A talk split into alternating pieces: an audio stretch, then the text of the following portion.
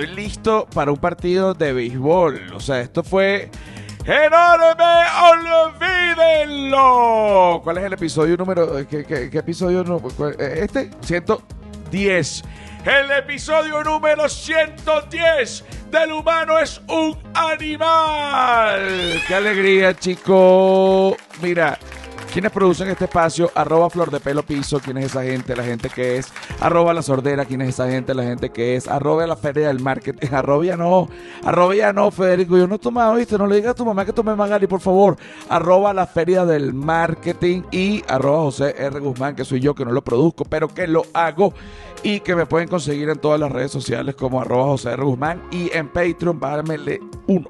Y en Patreon, bueno, pueden conseguir como José Rafael Guzmán, que no es solo contenido adicional del podcast, sino que también es un canal de contenido digital, quítame esa música infernal. Mira chicos, hoy es un día de los más especiales de este podcast, porque hoy tenemos a Cier Casali, o sea, a Cier Casali, el Acier, el Acier, el nuestro Acier. O sea, hay pocas cosas que son este, tan venezolanas y que se pudiesen reemplazar en el escudo. Este, tú puedes quitar, por ejemplo, en el escudo al caballo y pones Acier. Poner al, poner al burro. Exacto. Mira, Acier, te quiero, gozo que estés Me aquí. encantó eso de, de nuestro Acier Casali, de verdad que me llevo tu honor y tu aroma en tu piel. Me encanta. Así, me ese encanta. ya eres, bueno, pues, pues, que no sé, es, innegable que eres parte, es como Luis Miguel para México, ¿entiendes? O sea, Acier para Venezuela. Es que El sol de Venezuela es Acier y toda la vida lo ha sido. nuestro, nuestro Carlos Baute, algo así, pero está- Sí, exacto. estamos comentando, estamos hablando Está- ahorita de. estábamos Carlos. Comentando, Saludos mira. para Carlos. Mira, que además, eh, ahorita en este momento, cuando la gente habla contigo y sobre caramelos de cianuro, este, ya nadie te pregunta cuáles fueron los comienzos, porque es algo que ya te han preguntado 1500 veces cuando al principio, pues ya nadie te lo pregunta, pero yo sí voy a ir, chico, a ese lugar, porque gozo, a mí me encantan los cuentos, este, la- las historias de la gente, los, cuentos de mi papá, los cuentos de mi mamá, los cuentos este, de la gente, de mis amigos. Y yo quiero oír eh, esa primera etapa, ni siquiera de caramelos de cianuro, sino de Acier de 12 años. ¿Dónde estaba Acier a los 12 años? Bueno, a los 12 años, bueno, en un sitio muy extraño, porque estaba llegando de Pensilvania, de haber vivido eh, tres años en Pensilvania, en un pueblito en Pensilvania, a San Agustín del Norte, a casa de mi abuela, donde tú sabes que fue un shock este, cultural bastante grande, ¿no? Donde, ¿Cultural? claro, me tenía que caer coñazos todo, Cultural todos los días me tenía que caer coñazos en el colegio, ¿entiendes? Bueno, pero, pero digamos que me, me reencontré con mi venezolanidad. Ok, pero ya va. Eh, tú te fuiste a Estados Unidos tres años, ¿por qué? porque mis padres fueron a estudiar en, en- con Gran Mariscal de Ayacucho, se fueron a hacer los, los PhD allá en Estados Unidos y yo me fui con ellos también. Yo y mi bueno. hermana pequeña estudiamos allá tres años. Ajá, estudiaron tres años ya y, y- y a esa edad, tres años de vida es casi que la mitad de la vida. Entonces, te- fuiste un gringo en algún momento, este, un niño puro inglés. A mí me decían el gringo, todavía voy para San Agustín a casa de mi abuela, donde todavía está la casa de mi abuela, que está mi tío, y todavía gringo, gringo, todavía me, me saludan como el gringo. Exacto, tú llegaste a Venezuela y sabías español, o sea, o, o hablabas ya raro. Bueno, bueno, sí, habla, me pasó cuando llegaba que eh, me, me hablaban en español y yo contestaba en inglés, pero hey, estás en Venezuela, ya, tranquilo. Ok. Eso yo creo que ya eh, se pasa rápido. Ok, Me pasa así ahora con mi hermana, con mi hermana la gringa, que yo le hablo en español y ella me contesta en inglés. Pero bueno. ok, también, también pasa, también pasa. Entonces, tú estás en Qué San. Agustín y eh, ahora vamos al Acier de 15. Yo tengo calle, todo el mundo cree que yo soy cifri, rock, nada de eso, del oeste, West Side. Claro, el West Side, el West Side, papá. West Side, papá, West Side. así mismo. de las cloacas. Exacto, ok. A los 15 años, ¿dónde estaba? Bueno, a los 15 años ya estaba como metido en la nota ponqueta, este, empezando a, a, interesarme por la música, me había comprado ya seguramente mi primera guitarra, mi primer bajo, tratando de hacer canciones, qué sé yo, de Ramones o de YouTube o de los Beatles. Estaba ya pasándomela más en Sabana Grande, en la, en la zona, digamos que donde, donde viví mi adolescencia, que, era donde había, digamos, una, una efervescencia cultural muy grande, estaban los metaleros, estaban los ponquetos, estaban los artesanos, había, había mucha cultura, estaba la gente del teatro, la gente de los, de los bandas, y digamos que ahí empecé, empecé digamos, en, en este ambiente más, más bohemio. Ok, eh, eh, este ambiente más bohemio, y tú te ponías, por ejemplo, tú te despertabas en la mañana, te ponías unos pantalones bien pegados, este, unas botas hasta la rodilla. Eh, Lo mismo, lo mismo que me pongo ahora. lo mismo que te como 14 años. Mira, chupi chupi. Claro, pero, no, pero, pero, Lleno pero, de huecos. Lleno Bueno, de huecos. bueno, y- ahora, a- ahora son más caros porque uno lo compra con los huecos hechos. Uno ya. lo compra con los huecos hechos, es verdad. Pero, a ver, pero tú te ponías las botas, digamos, en aquella época tú te ponías tus botas. Este, Aquí están, aquí no me la- igualito. Es el, el mismo es el mismo. Claro, keep it real. Exacto. Agarraba su guitarra. Ok, ¿dónde eh, fue ese comienzo eh, musical? Me imagino que en Sabana Grande también te ibas con la guitarra y te ponías, bueno, básicamente a loquear, a pegar unos gritos ahí en, parado en un banco. Bueno, con, con mis amigos, digamos que de, de la infancia, de la adolescencia, Pablito, Pablo Martínez, que fue el primer baterista de la banda El Enano, que fue mi hermano toda la vida, este, digamos que esa afición a la música nos llevó como a, a probar también nosotros a ser músicos, ¿no? Este, había, había muchas bandas, había muchas propuestas, había mucho, mucho tipo de música diferente, ¿no? Estaba empezando el rap, el breakdance, el hip hop, había también este, mucho metal y todo. Entonces, digamos como que nos interesaba un poco, un poco de todo, ¿no? Y, y entre, entre los, amigos de la cuadra realmente, porque todos vivíamos muy cerca, eh, empezamos a, nos, nos prestaron un cuartico y empezamos a, a, escribir ahí, a componer, a, a descubrir los instrumentos y, y, a tratar de hacer algo con la, con la música, ¿no? Pero muy jóvenes, yo ya a los 16, 17 años estaba grabando un disco, pues, que, Ok. El, eh, en, en esa, ahí se, así se fundó Caramelo de Cianuro. Sí, claro que sí, obviamente, como se fundan todas las bandas, yo creo, ¿no? Por amor a la música y con, los, con tus amigos, queriendo hacer algo, teniendo alguna inquietud artística y, y, y siempre eso, y, bueno, y, con- y por conocer chicas también, ¿no? Que yo creo que es la, es, es- es la única cosa, bueno, es una de las únicas cosas buenas que tiene esta carrera, que todos los músicos tenemos novias más bonitas de las que nos merecemos y yo no sé por qué. Mira, ok, este, tocaste un tema. Sa- ¿Sabes por qué? ¿Sabes por qué? Porque la música calma las fieras. Claro, no, y el- es que el, el- el- efe- Claro. el efe- el efecto tarima, pero mira esto, ¿cómo, eh, eh, El esta- efecto tarima. estamos hablando de qué año más o menos? Bueno, imagínate tú, estamos hablando del 88, 87, 88, 89. Ok, que a ver, el acercamiento, porque ahorita, eh, bu- bueno, está el DM, hay una cantidad de cosas, te taguean en una foto eh, o lo que sea, hay muchas maneras como de, de llegar a una persona, flirtearse, qué sé yo. Pero en aquella época tú dabas un toque, pero todavía no eran conciertos, estaban comenzando, dabas un toque, este, por ejemplo, en Sabana Grande, y te tiraban una servilleta con un, con un número. Eh, qué bonito, y de repente llamaban y no era el número, el número equivocado, porque se, se medio borró uno de los números. Claro, y ya, bueno, y perdiste, y ya está. tú le, tú le decías a una persona, nos vemos a las 10 allá en tal sitio, y si no llegaba, tú no sabías si estaba vivo o muerto, qué le pasó, tenía que esperar dos o tres días para que te dijera, no, oye, se me olvidó, me pasó tal cosa. Ese, ese, ese, romance, ese, ese romance se ha perdido un poco con la, con la comunicación eh, inmediata, te digo. que mira, te espero en esta esquina y en esa esquina es en esa esquina. Y no hay que espérate que ya pasaron 10 minutos, vamos a esperar un poquito más. Y si me voy, si después llega, o sea, no había manera. Uno, ma- uno mandaba uno mandaba la carta y la carta se iba en velero, tú sabes, después con el telégrafo, tú sabes, fuimos, fuimos mejorando, pues. Ajá, pero eh, ahora, eso de las cartas. eh, cuando ya comenzó la, la fama de Caramelo de Cianuro, te llegaban, eran cartas.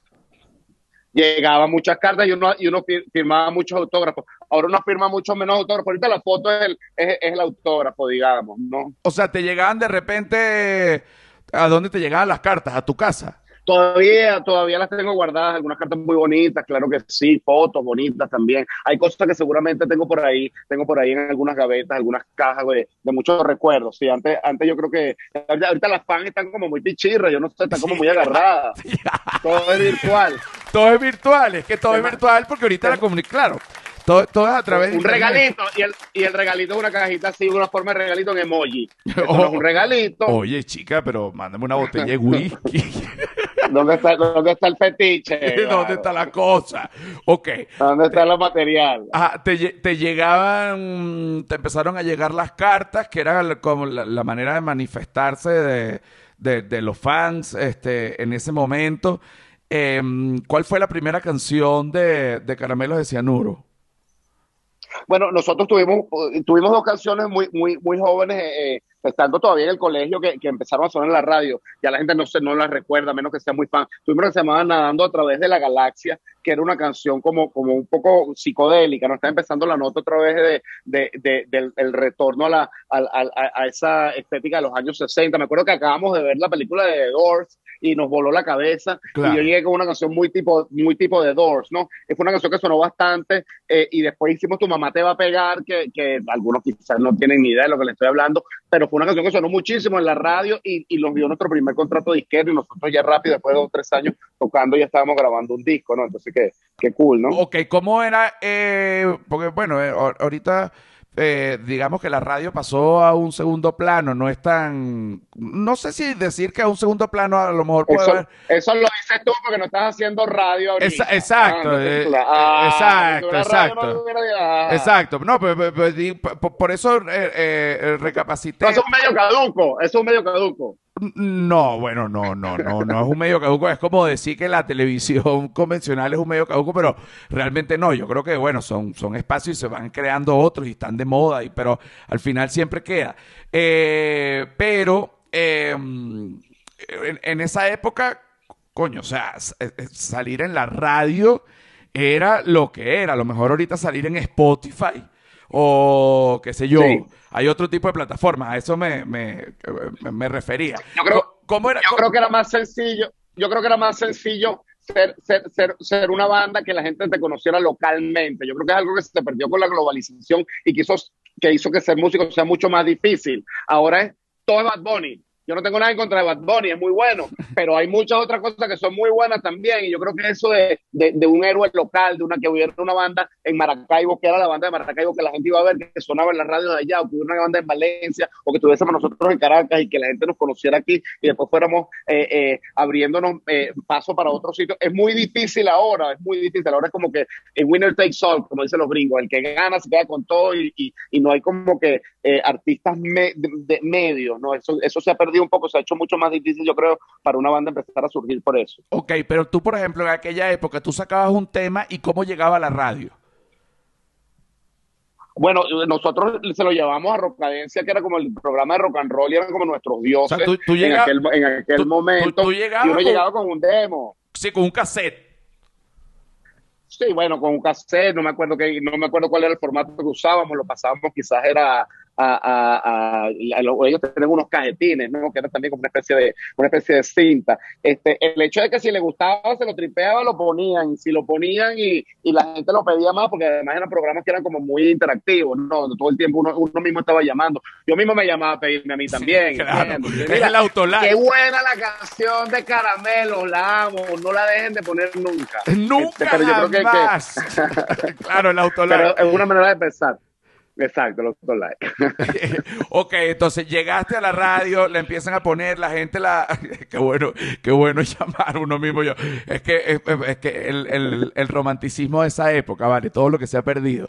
Este, ok, empiezas en la radio y de repente te llama una disquera. Mira, estás pegando en la radio, vamos a hacerte un disco. Que ahorita eh, es otra cosa que cambia, porque eh, no es que no haya disqueras, claro que hay disqueras, pero también cualquiera puede hacer un disco, o sea, aunque sea mal grabado, lo hace. Antes, para hacer un disco necesitaba una infraestructura gigante.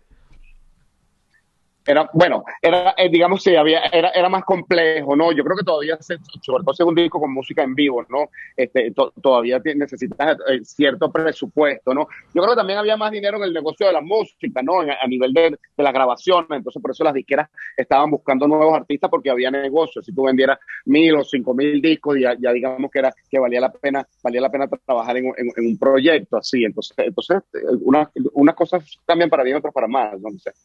Ok, ah, eh, esto, bueno, realmente ahorita no, o sea, no sé si, si todavía están vigentes estas disqueras que en ese momento estaban, eran disqueras venezolanas.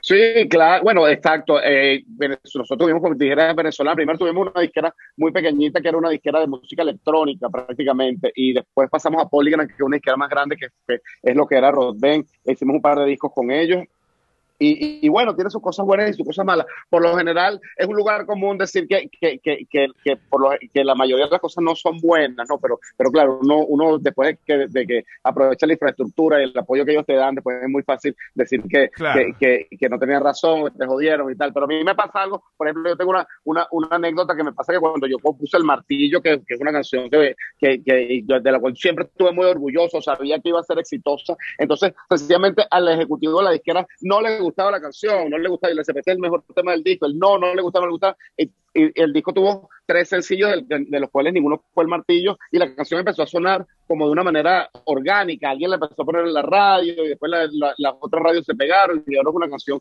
que suena en la, en la hora loca, ¿no? Entonces yo creo que eso me enseñó como a, a, confiar en mí mismo, a confiar, a confiar en mi propio instinto y a darse cuenta de que tu visión es la que, es la que tú tienes que respetar. Pero espérate. Y que nadie sabe nada. Nadie sabe nada, pero es que todos los músicos tienen esa historia. O sea, si tú ves, ahorita que estoy viendo, la, estoy, que estoy viendo la serie de Luis Miguel, está Luis Miguel y que mira, vamos a hacer esta canción. Y entonces hay un productor que dice, no, esa canción es la peor canción, la incondicional, hasta el nombre es terrible. ¿Sabes? Luis Miguel y que por favor hagámosla. Y al final es que lo, todo, todos pasan por ahí. Eh, pero te tengo un cuento para que te quedes loco. Cuando yo tenía, este, para ver, yo creo que unos 22 años, sí este, me, mm, yo, yo estaba como deseoso de mundo. Y entonces yo tenía un amigo ecuatoriano y le dije, yo me puedo ir a tu casa. Y me dice, bueno, lo que pasa es que ahorita mi mamá está muy enferma y yo creo que se va a morir. Le dije, no, hombre, no me importa, igualito me fui, imagínate la locura.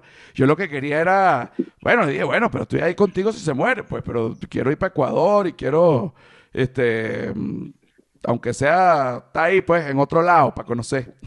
Y entonces... Aunque sea caminando.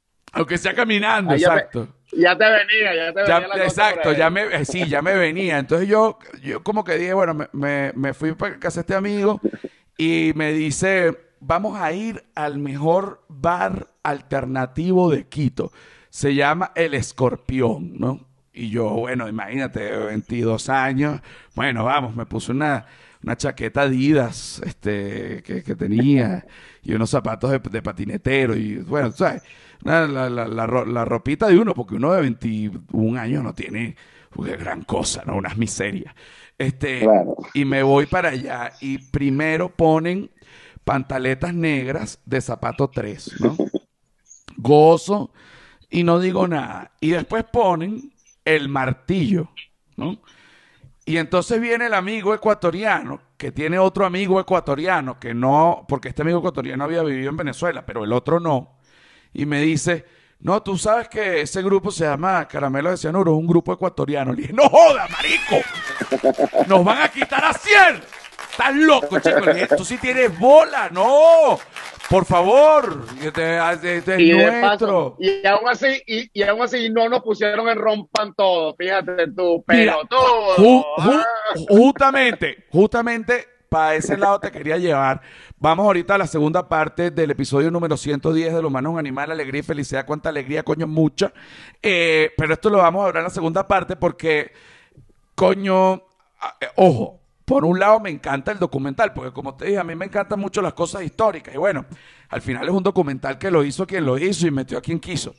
Este, pero, y al final en un documental, eh, el que mete la gente el que lo hace. O sea, coño, no. Eso no se puede este, pero yo sí creo que en el caso de las dos bandas que mencioné, ojo, yo nací en el 82, o sea, eh, eh, yo, yo, yo hablo con cierto desconocimiento, porque coño, realmente los principios no los, no los viví yo. Este, yo viví de mi, mi época fue de Verónica para acá, pero Verónica ya tú llevabas rato rodado. o sea, ya no eras virgen en Verónica. pero mira. Ya era, ya era el cuarto. Era nuestro tercer disco ya. Ok, ahorita vamos a seguir la historia para hablar hasta llegar a Rompan Todo. En la segunda parte venimos ya. Señores, queridos señores. ¡Ay, qué rico, qué rico! ¡Llame mía! ¡Llame mía! ¡Mía! ¡Mía!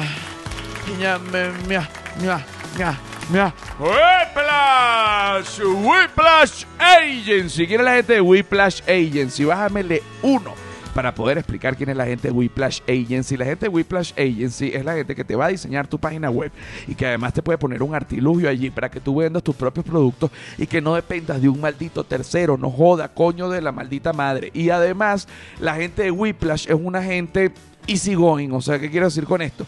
Que no es que solo hacen bien el trabajo, que obviamente lo hacen bien, pues si no, no trabajara con ellos sino que el trato con ellos, chicos, es una maravilla y no es una gente de, coño, de, loca bola, sino es una gente de calidad. Cuando tú dices, coño, su madre, que gente tan de pinga, tú te das cuenta que Whiplash Agency es la vulgaridad hecha excelencia. Ahora, ponme los tambores. Ponme los tambores porque me pongo rico, rico, rico, rico, rico. Se me suda el medio del pecho, el coxis y se me separan las nalgas de manera automática. Mira, tenemos Orangutan, que es un ente. Esto se divide en dos: Orangutan Care and Orangutan Provoke. Orangutan Care, por ejemplo, es bienestar, es salud. Aquí tenemos, bueno, Orangutan. Este es un sanitizer. Tú, por ejemplo, echas esto. adiós, COVID. Para el COVID y todo, papi. Se acaba. Se acaba, papi. Se acaba COVID, papi. Se acaba. Se acaba COVID, papi. Se acaba. Silvia me quiere dar una puñalada ahorita. Y aquí tenemos. Eh, no entiendo qué es lo que le pasa a ella. Aquí tenemos un Han Solo. Este, este, porque tú sabes que los, los juguetes sexuales casi siempre están orientados hacia la mujer. Pero este no. Porque Orangután no deja al hombre afuera. Orangután nos trae el Han Solo. Tú colocas este instrumento en tu pene, como yo lo tengo en este momento en la muñeca, esto vibra y tú te masturbas. El otro día llegó un, en la sede de Orangután, México, llegó un tipo y dice, pero con una seriedad, quiero un Han Solo. Y dije, coño. Aunque sea compra un Han Solo y otra cosita para que parezca. Lo que iba era, no joda, bueno. Orangutan, welcome to the fucking jungle, yes. Aquí seguimos con Asier para siempre. Asier vive, la lucha sigue. El rock no muere. Mira, tú eres el Dave Grohl venezolano, ¿viste? O sea, tú tienes la carga. Tú tienes, eh, como, o sea, tú tienes toda la historia del rock en tu espalda, ¿viste? Para que no muera, eres el último eslabón. O sea, de ti saldrán las, las semillas de los nuevos rockeros. Me toca cargar esa cruz. Esa es la cruz, huevón, y es tu cruz. Mira, no, pero la, la, carga es muy bien. Mira, este, como te dije, me voy para Ecuador con, con a la casa de un amigo que la mamá se estaba muriendo se murió la mamá y menos mal que estaba allí porque ya mi mamá se había muerto. Imagínate, este cuento parece que es una tragedia, pero no. Eh, eh, eh, y yo pude ayudarlo a él este, en, en, su proceso. De hecho, cambié el pasaje dos semanas después, porque estaba en una crisis, obviamente se murió su mamá. Pero antes, dos días antes que se muriera la señora, fuimos al escorpión y estábamos oyendo y primero ponen, pero seguido, ¿vale? Primero ponen pantaletas negras, ¿no? Y después ponen el martillo. Viene un ecuatoriano y me dice, no, que eso da, que, que el, martillo es ecuatoriano, coño, hermano. Coño, no me quitas el turpial. No me quites, no me, no me quitas el turpial del rock porque me duele y lloro duro, marico. Y me puedo hasta matar aquí. Obviamente yo no tengo una, una prueba estadística de, de cuánto ustedes pegaron en, en Latinoamérica. Tengo solo, pero coño, creo que es una prueba. Imagínate en una discoteca en Ecuador que pongan esta canción y con un ecuatoriano que yo ni conozco piense que Caramelo de Cianuro es ecuatoriano. Coño, por un lado para ustedes es un logro, pero para mí es un dolor y es, son venezolanos. Joda. En, uno, en unos países más que en otros. Ecuador no nos quiere mucho, vamos mucho siempre y, y, saludos a todos los ecuatorianos. Siempre cuando vamos a otro lado, estamos en Miami, hay muchos ecuatorianos también. Ahora, si voy a Argentina, creen que soy Robbie Williams. Entonces me piden, me piden autógrafo, pero como Robbie Williams. Y yo se los doy, ¿entiendes? Porque ¿quién soy yo para quitarles esa ilusión? Claro, ¿no? tú le dices, mira, y además hablo perfecto español. Yours truly, yours truly, no se lo hago en inglés. Thank you, thank you very much. Ah, yours truly, Robbie tú, Williams. Exacto, para que no pierdan, pa, coño, para que no, no se les rompa el corazón. Está, es muy bello de tu parte. Pero, por ejemplo, ve, ve, veo rompan todo y eh, no es que no hay ni un venezolano, o sea, es que casi que se debió haber llamado sin venezolanos. O sea, o sea, tú le pones a rompa todo sin venezolanos y es perfecto. O sea, es que, ah, sí, sin venezolanos esa es la historia. o sea, marico, coño, tampoco así. O sea, tú me vas a perdonar. Hay una gente, ¿dónde está? Y, y hablo, y hablo por las dos bandas que te estoy diciendo por lo que me pasó en ese momento. Zapato 3 y caramelos de cianuro y quiero saber tu opinión sincera. Me han preguntado mucho sobre Rompan Todo. De hecho, cuando estaba, es más, decidí no ver Rompan Todo para poder decir, no, pana, no lo he visto, no me pregunté. Exacto, que, exacto, por favor. Pero, pero, pero, pero, a ver, a ver, yo sí creo que. Bueno, pero ¿cómo no vas a estar yo te, tú? Yo, te, yo te digo, yo te, con, con, conociendo a, a, a Santa Blaya, que, que, lo conozco, eh, y obviamente me parece que, que hizo, hizo, un excelente trabajo, me parece que es muy, muy comprensivo no, todo lo que... Está, todo, está bueno, todo, está todo bueno. Todo el, el, material es increíble. Me parece que tiene que ver mucho también con, con, con, las bandas que trabajó él, con los artistas que trabajó él, ¿no? Y sale Héctor Castillo, sale, salen algunos venezolanos que quizás tuvieron, tuvieron más contacto con él. Yo, yo, yo asumo que es eso. Vamos a estar también en, en, en perspectiva, ¿no? No es que el rock venezolano sea el rock argentino o el rock mexicano o el rock colombiano, ¿no? Yo creo que, que siendo un, un, país tropical, este, siempre ha sido un poco más, más difícil, ¿no? Pero nosotros siempre, yo siempre me, me, me eh, eh, tuve problemas con ese, con, con, ese discurso, que era un discurso que existía cuando yo era muy chamo, que no, que aquí el rock no se apoya, que aquí la gente no apoya las bandas venezolanas, y bueno, pero no te tienen que apoyar tampoco porque Mira, seas rock o porque seas venezolano, te tienen que apoyar porque seas bueno, ¿no? Entonces eso era un discurso llorón que a mí siempre me, me, me, me, me, me, me causó como rechazo, ¿no? Y, fue una de las cosas que, que yo creo que llegamos nosotros un poco a querer cambiar esa actitud, ¿no? Decir, bueno, tenemos que hacer música buena para que la gente nos guste, le guste, no porque, no porque seas de aquí o seas de allá. ¿no? Eh, mira, lo que estás diciendo me encanta porque es algo que he venido pensando desde hace tiempo, porque hay gente que me lo que me, que me pasa, así como, como, como le pasa a ustedes, a mí también, y, y, y no viene de una, de un mal lugar, o sea, viene, puede ser que me pongan, oye, de verdad que buenísimo, verdad. me encantó esto, y siempre te apoyo. Entonces yo digo, pero un momento, cuando uno apoya, uno apoya algo que, que, necesita apoyo, o sea, que está como, a lo mejor la palabra no es desvalido, pero que está como, este, que hay que apoyarlo para que... Y, y, la palabra es una palabra mal utilizada. Yo creo que se le ha metido a los venezolanos en la cabeza, que es como que hay que apo el apoyo al talento nacional. Coño, no me, no me, a mí no me apoye, no jodas. Si te gusta, te gusta, y si no te gusta, no te gusta. Pero a mí no me apoye si no eres mi mamá. Joda.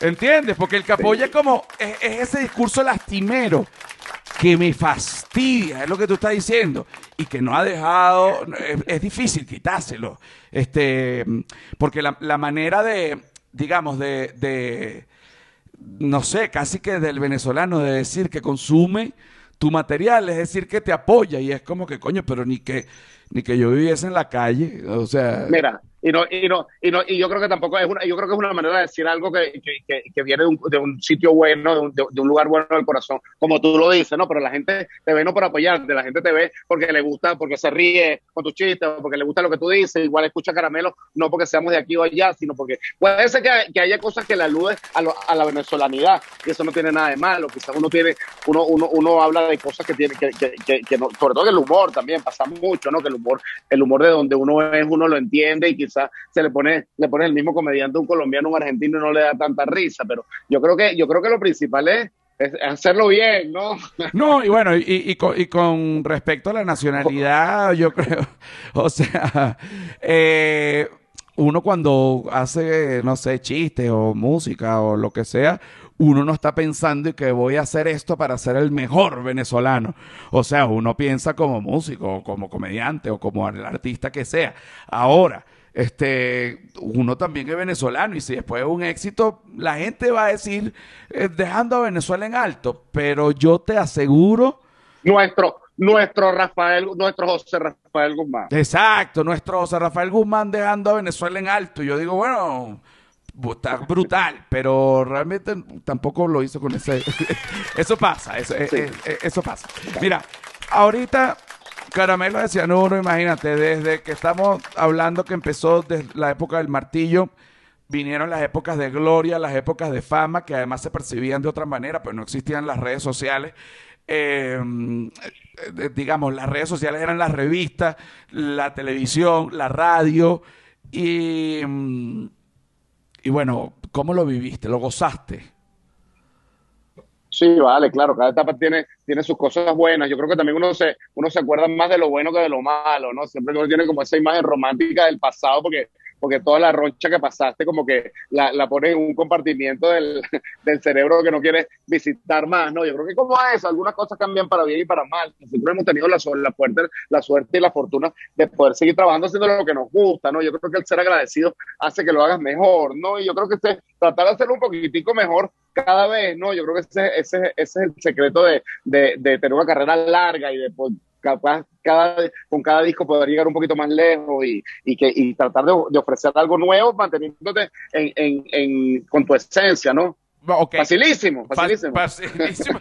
es súper fácil, es, es, es, que es lo que hay que hacer en verdad, solo que bueno, solo que bueno, mira, cuando sacaron Verónica, yo lo vi sin ser ni siquiera comediante, yo estaba, tenía para ver, 19 años.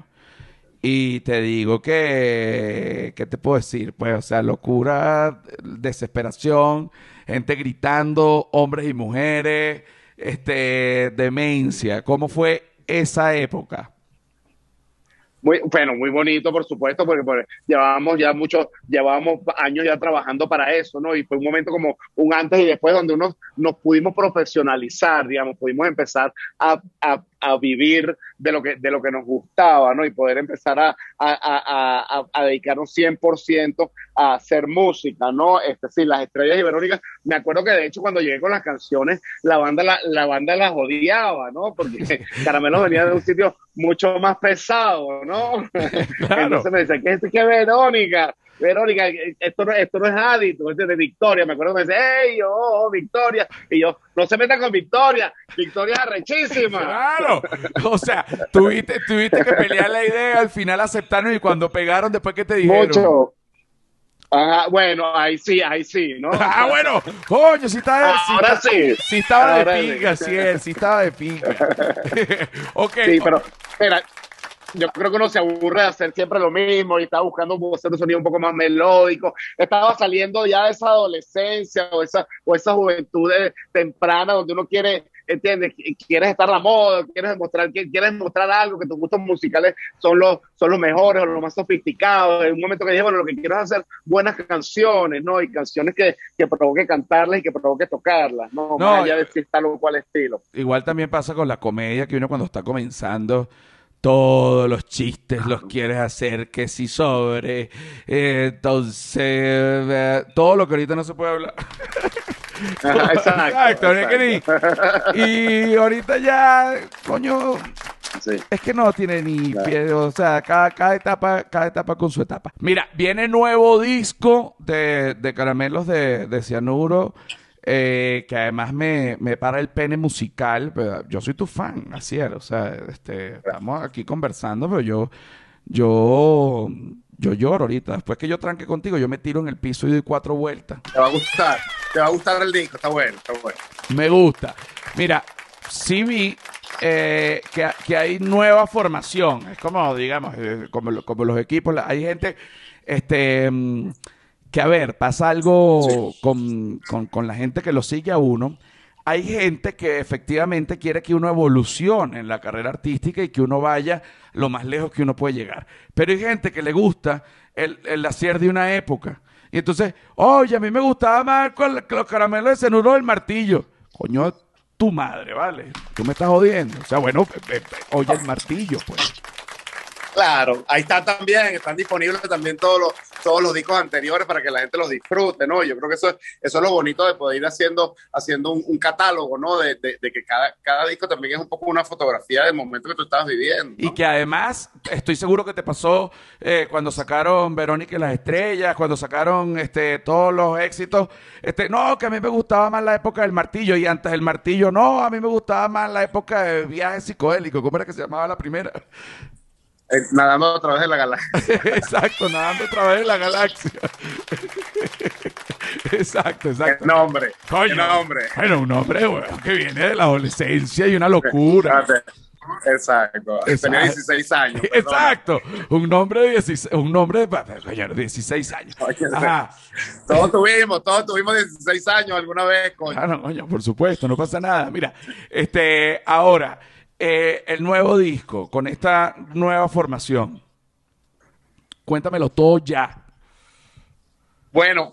Bueno, mira, este, yo creo que Pavel y yo ya teníamos eh, algunos años eh, operativamente ya funcionando como un dúo, ¿no? Digamos, ya el disco acústico prácticamente lo habíamos hecho nosotros dos y estábamos como un poco, nos sentíamos un poco reprimidos, restringidos más bien por el formato clásico de una banda de rock donde tú eres el guitarrista y es, como tu mundo y yo soy el, baterista, entonces tú como, hay como hay como unas fronteras ahí este, que, que, que realmente nos sentíamos que ya está un poco agotado para nosotros, queremos hacer otro tipo de música, queremos hacer otro tipo de disco, más allá de las dinámicas de negocio, de ego, de, eh, diferencias creativas. O sea, yo creo que nosotros ya estábamos como muy claros en lo que queríamos y, y realmente eh, eh, este disco es la culminación de un proceso que, que, trae varios años ya de cómo se hace rock and roll, porque es un disco de rock and roll, pero, pero con valores de producción modernos, con, con, con, una metodología distinta a la clásica, ¿no? Yo creo que, es un disco que, que, tiene mucho del pasado, alude mucho a sonidos del pasado, pero también es un disco muy, muy actual y muy, y muy eh, hacia el futuro también, yo creo, ¿no? Pero, o sea, es un disco que no hubiéramos podido hacer jamás con una formación de eh, eh, clásica de rock and roll, sin duda. Bueno, y que eso es otra cosa que, que mm, por ejemplo, cuando tú ves el, yo recuerdo, yo veo fútbol, ya ahorita no veo, pero cuando estaba en el colegio yo veía fútbol y mi, equipo es el Barcelona. Y coño, tú ves que el Barcelona va cambiando y va cambiando y va cambiando y al final es el Barcelona, pero va cambiando, ¿no?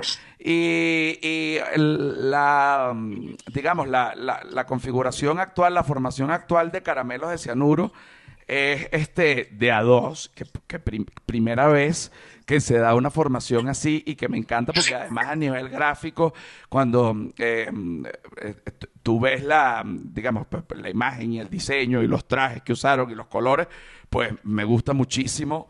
Y quien quisiera, pues no sé, tienes, eh, se puede poner ahorita una de las canciones. Hola. Buricol, ¿qué tal? ¿Cómo estás?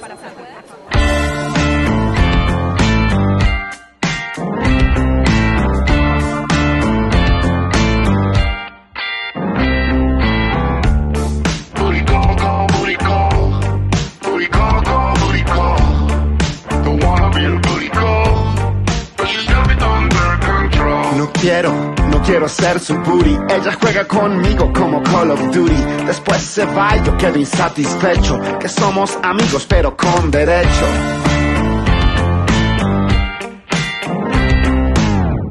Ella me considera feminista no hay manera que yo la resista.